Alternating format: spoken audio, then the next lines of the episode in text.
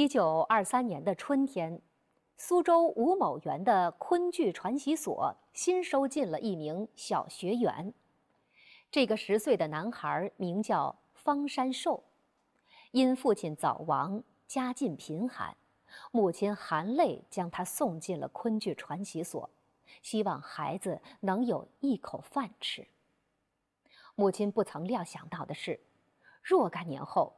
更名为传云的孩子在舞台上出人头地，不仅与师兄汪传前一起大大拓展了传字辈艺人的武戏剧目，更以自己的聪慧和努力，成为大学的副教授，为昆剧、话剧以及民族舞蹈的人才培养做出了极大的贡献。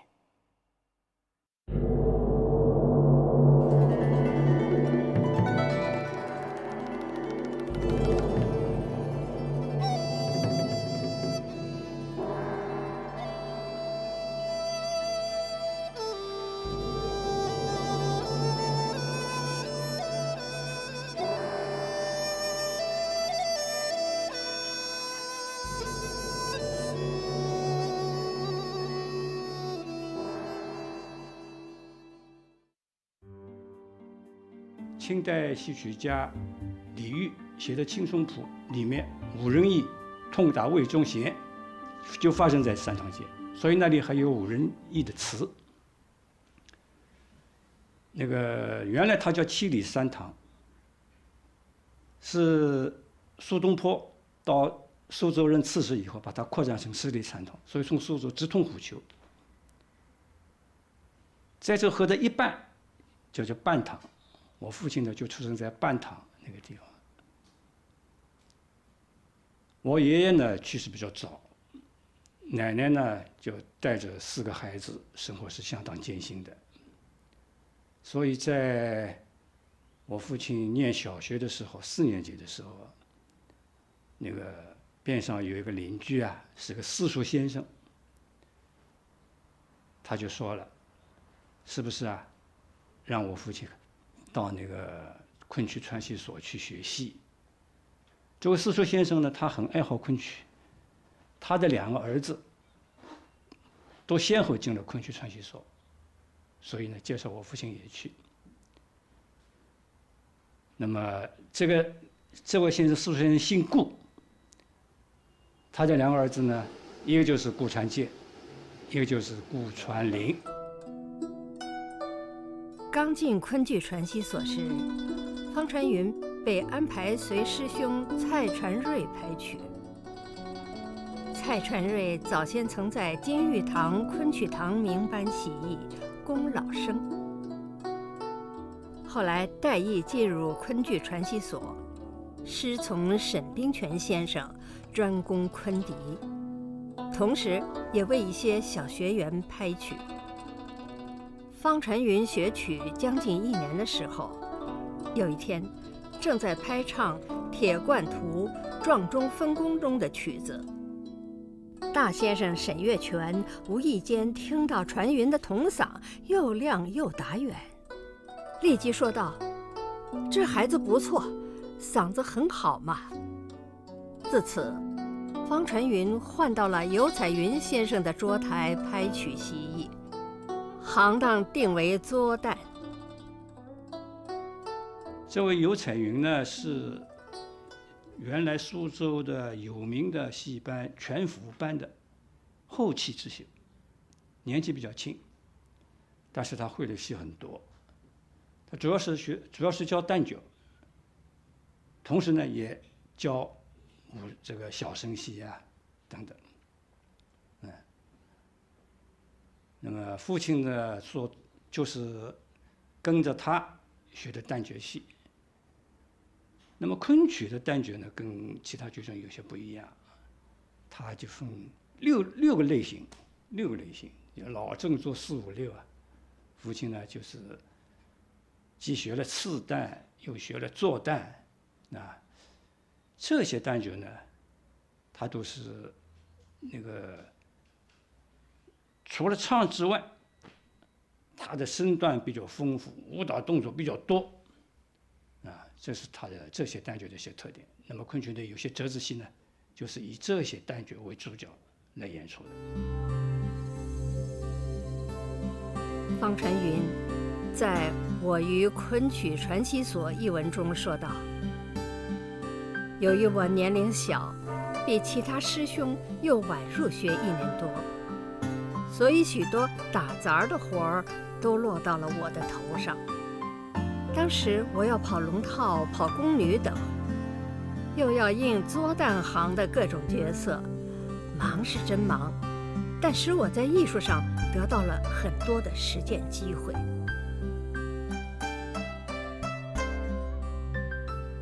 比如说像跟王长全这个一起演出的《解散》，那个苏呃小生戏的小生戏的这个吕布演吕布的梳妆连环计的梳妆设计，还有那个邯郸记的呃范儿、南柯梦的花豹等等。这样戏都是这个，后面两个都是作旦戏，前面呢是自尾声戏，还有策略粗略，白头记的粗略回略，哎，这个是自为生息，啊，这样嘛都是他的，属于他的比较拿手的剧目。那么曾经在三十年的时候，有位剧评家写写过这样，对他写过这样的剧评了，他说他是呃表演灵活，嗓子又好。啊，将来必然必然能够出人头地。啊，夫人，我非别人，我乃句句爱我之子。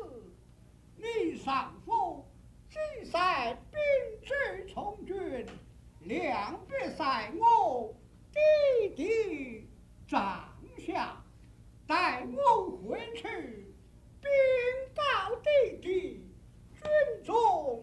春月高挑，一查你上父出来，管教你夫妻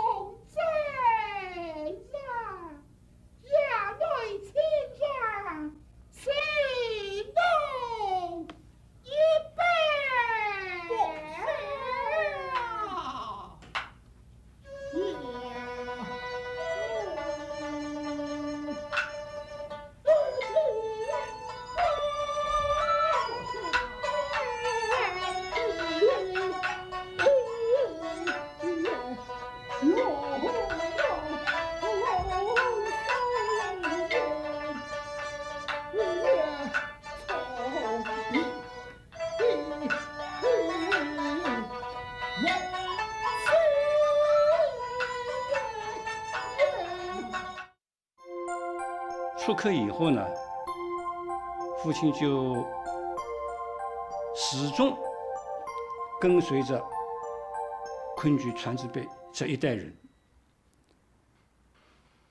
演出。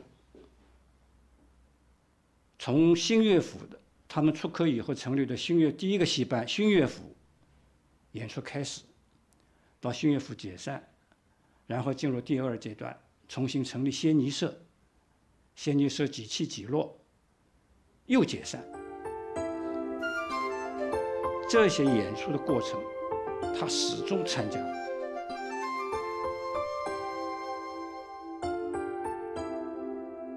一九二五年，昆剧传习所学员进入帮演阶段，他们从苏州来到了上海，从见习演出一直到成立新乐府。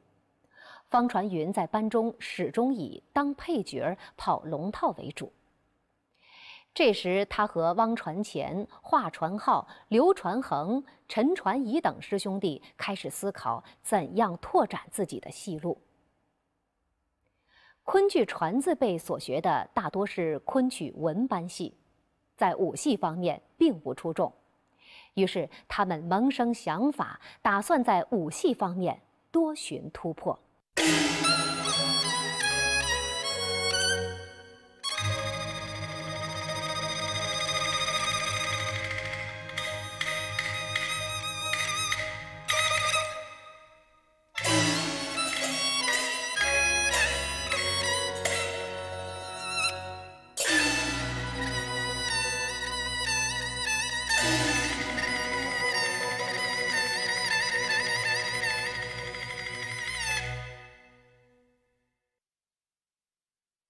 京剧在昆曲当中学了很多东西。那么你比方像武戏、挑花车啊，都是昆曲呀。所以我我我写过一篇文章，我写的是是昆曲，我写的是我的意思是这样子：京剧把昆曲的东西拿去以后啊，根据京剧的特点丰富丰富。那么有大部分的昆曲舞班的那些武戏，呃，应该说。都保留在京剧班里头的武戏里头，所以现在京剧武戏里头，大部分只要他是唱的是昆曲的话，我相信都是昆曲舞班这个传下来的。那么传字辈老师呢，他就是说以昆曲文班这个系统传下来，所以他们以文戏为建长是很自然的。那个时候他们在到上海以后，在在上海演出。在大世界，啊，演出还要他每天要去练功，要那个这个学这些戏，他就跟我讲，清早四五点钟就要起来，有时候呢冒着大雪，身上背着刀枪把子，一张嘴，风雪就灌到喉咙里去了。这样就一一早就去练功学习。他还跟王传乾里面打电里面有一个动作，打电就是宋二娘跟武武松啊，就是武松在黑夜里面把宋二娘打倒在地，然后随即一个小的匕首啊丢下去，要对准那个宋二娘的后脑勺啊丢下去，因为天黑嘛看不清楚嘛，就要插着他的耳朵，砰就在台上。定住。那么为了练这个动作，他们先把板凳来试了，板凳一丢，然后小铲子下下去，啊，那是非常惊险的一个动作，是吧？他那那么他们就这样练，是吧？那么听我父亲讲呢，他的确也耳朵也受过伤，这个这个，呃，啊，就是这样，他们苦练嘛。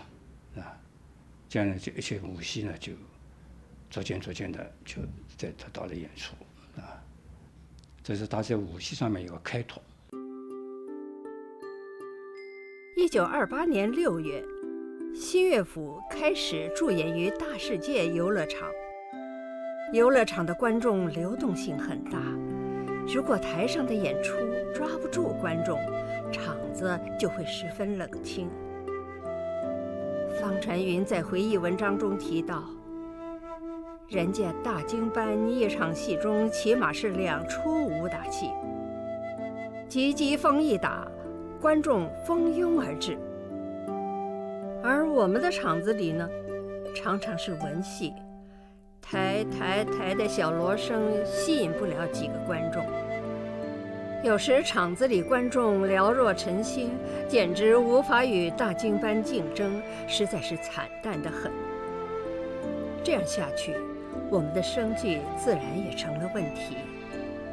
各种因素促使我们下决心发奋搞武戏，在困境中挣扎出一条路来。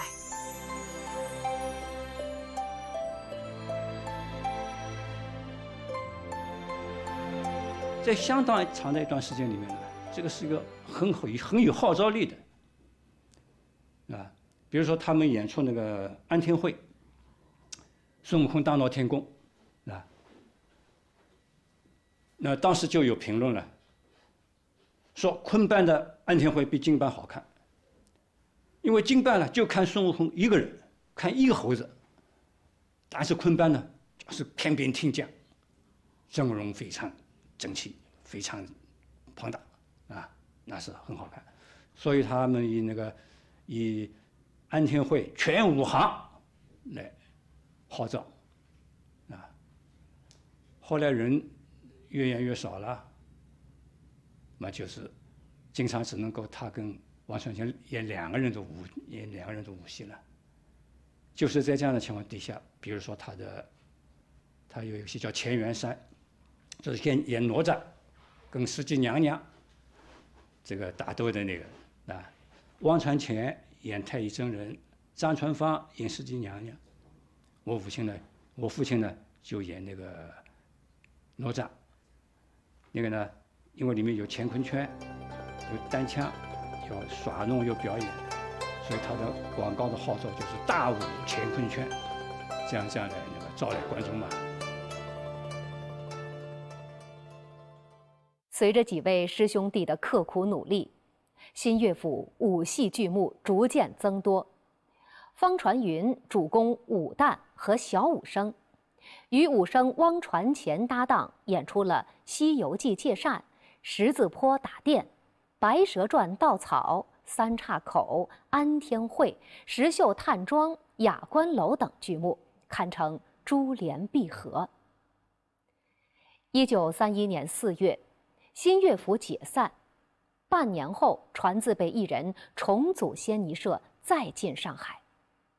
此时时局已不太稳定，淞沪战争打响后，仙尼社不得不流转于江浙一带水乡，依靠水陆码头的演出来维持生计。演出的时候呢，我父亲呢，他们戏班呢还要演出阴阳戏。什么叫阴阳戏呢？就是。从太阳出来，一直唱，一直要唱到月亮出来。那么每天起码要唱十个小时，这样这样的演出唱十个小时。那么这样的十个小时的演出，我父亲常常是第一个他要演出，打炮戏是他的，然后压轴戏也是他的，因为农民喜欢看武戏。我父亲呢，这个比较擅长武戏。那比如说第一个打电，他跟王传君合作的，对吧？那么他要唱开锣戏，然后到最后一个，比如说刀仙草，他要打出手，要唱，啊？不但人很累，条件也非常艰苦。他跟我说起，他有时候一一踢腿，脚上的稻草就飞起来了，啊，飞到嘴巴里去了。那在这样的情况下，他坚持演出。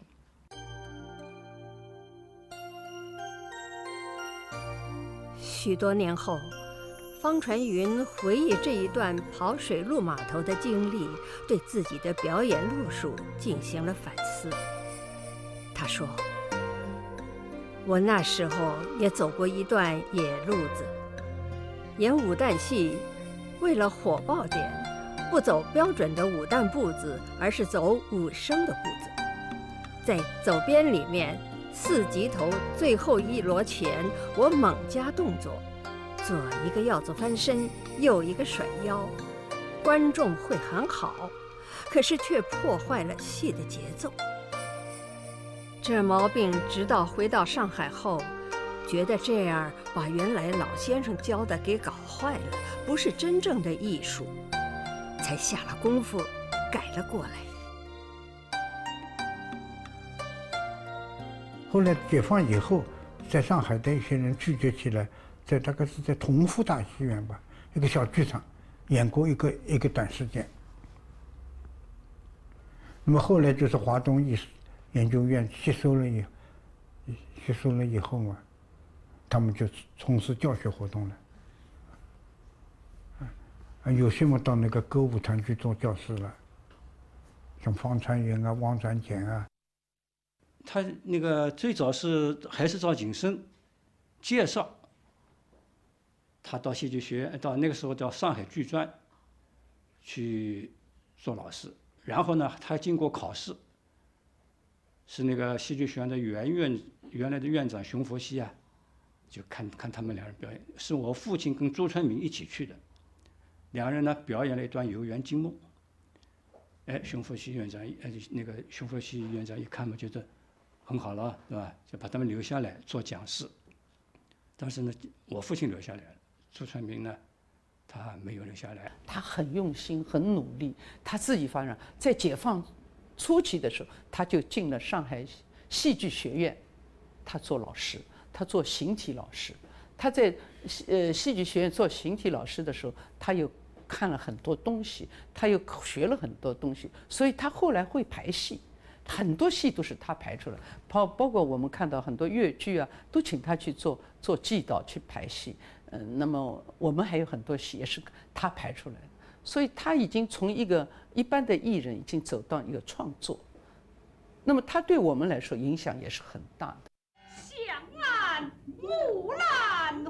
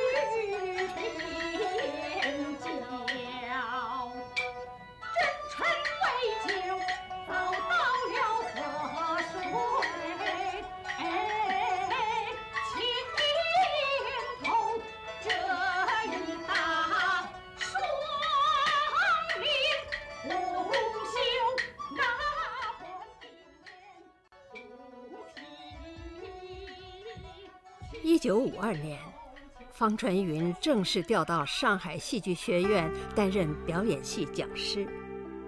一九五六年评为副教授。他主持编写的《话剧演员形体训练一条龙》教材，《话剧学员戏曲表演课》教材，在全国戏剧教育界影响很大。一九五四年三月。方传云兼任昆曲演员训练班教师，主教五代，培养了王之权、蔡瑶显、段秋霞、史杰华等一批优秀的昆曲旦角演员。他的舞台实践也结出了丰硕的成果，与师兄汪传前创排的党马屡获赞誉。昆曲电影《墙头马》上，由方传云担任祭导。叫《转白球》里面，它有那个叫做十剧，啊，里面有一个挡马的剧目。这个内容呢有些问题的，是吧？他们经过这个东西，请人也改编，然后重新排练，从服装到唱。全部重新设计，排演出了一个新的剧目。最早的唐马党马应该说，它非常接近于昆曲的传统，基本上虽然在曲牌上面有所突破，但是基本上还是一个南北曲合南北曲合套的一个结构，啊。那么唱、武、打都初具规模。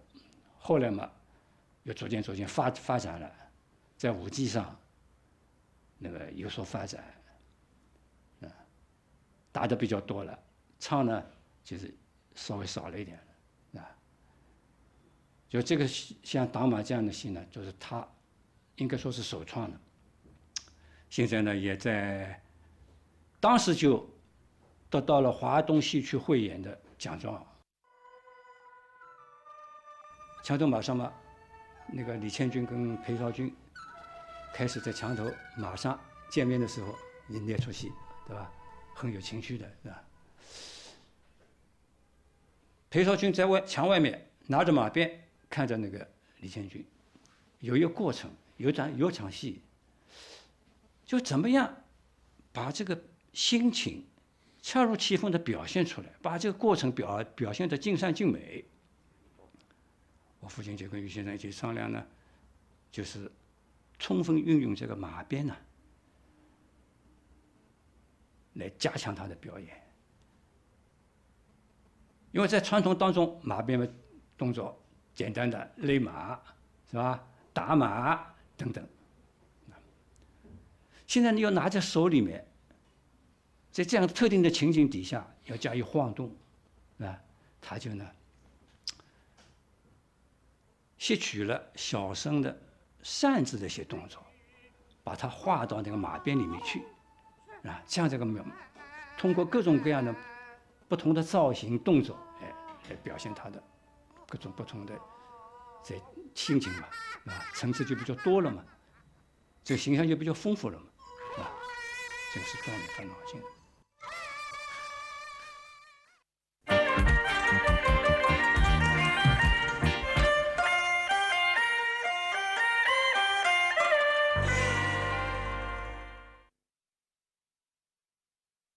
一九八一年十一月，在昆剧传习所的所在地苏州，方传云与在世的其余十五位师兄弟齐聚一堂，庆祝传习所成立六十周年。他以年逾古稀之龄，特地赶排了昆腔新戏《燕青麦线》，在大会上进行了演出。十六位传字辈艺人节后重聚，相约为传承昆剧再尽心血。然而，一九八四年四月五日，方传云因劳累突发心肌梗塞，在上海去世，过早地离开了他钟爱一生的艺术和事业。